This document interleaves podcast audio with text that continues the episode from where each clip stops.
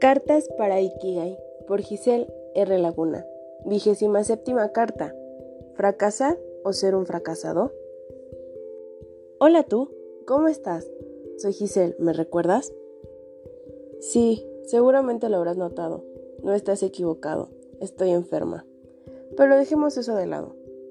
Las mejores cartas sin duda vienen acompañadas de recuerdos, así que para no perder la costumbre, comienzo con una pregunta muy recurrente en mi cabeza.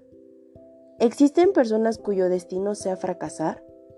Porque he conocido a quienes lo intentan una y otra vez, pero nada bueno les pasa. Son de los que se caen e inmediatamente se levantan para luego volver a caer. Un día decidí darle respuesta a esa pregunta porque la insistencia ante ella era porque en el fondo yo fuese una de esas personas. Recuerdo que los dividí en tres tipos. Número uno, el flojo. La típica persona que se queja de sus desgracias sin hacer nada por volver a intentarlo, esperando que como por arte de magia venga el éxito hasta la orilla de la cama. 2. El resignado. Persona que intenta algo pero al no funcionarle se otorga el nombre de fracasado y ya no decide volverlo a intentar, ignorando que la primera vez que lo hizo, lo hizo a medias, de mala gana y sin esperanza. Y número 3. El fracasado. Persona que no hace nada por sí misma pero critica la forma de salir adelante de los que le rodean. Se aprovecha de lo poco o mucho que logró el de al lado y casi siempre sus fracasos los pone en una especie de altar. ¿Has conocido alguno? porque yo tengo experiencia con cada uno de ellos, especialmente con el primero. A nadie nos gusta fracasar, pero si no lo hacemos jamás vamos a evolucionar ni tampoco podremos ser mejores en lo que sea que hagamos. Leí que para llegar más lejos nos tiene que incomodar el lugar en el que estamos.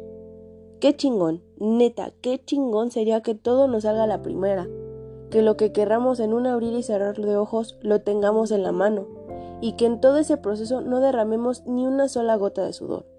Pero es tres veces más chingón decir, mira, me costó un huevo, pero lo logré. Vas y vamos a fracasar. Bien seguido. Y a veces chocaremos con la misma piedra una y otra vez hasta que sepamos cómo patearla. Pero el fracasar no es sinónimo de fracasado. Recuerda que un fracasado es aquel que no hace nada por salir de ese hoyo. Tampoco tengas miedo. Cuando aprendiste a caminar primero te tuviste que dar muchos chingadazos y en cada uno lloraste, porque te vas a esforzar tanto en conseguir algo pero que al final fue un completo fracaso. La próxima vez sabrás que sí y que no puedes o debes hacer. Equivócate machín, en serio, es el mejor consejo que te puedo dar. Eso nos da el pase de salida y así vas a gozar mejor tus victorias.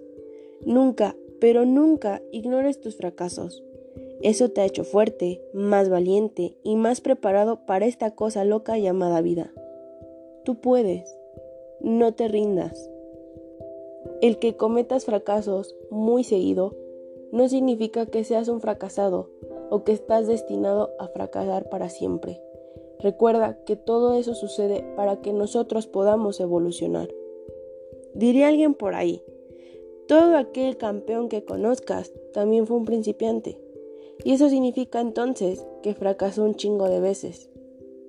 Recuerda, no es el que fracase más veces, sino el que sepa cómo salir adelante de cada fracaso. Con amor, yo.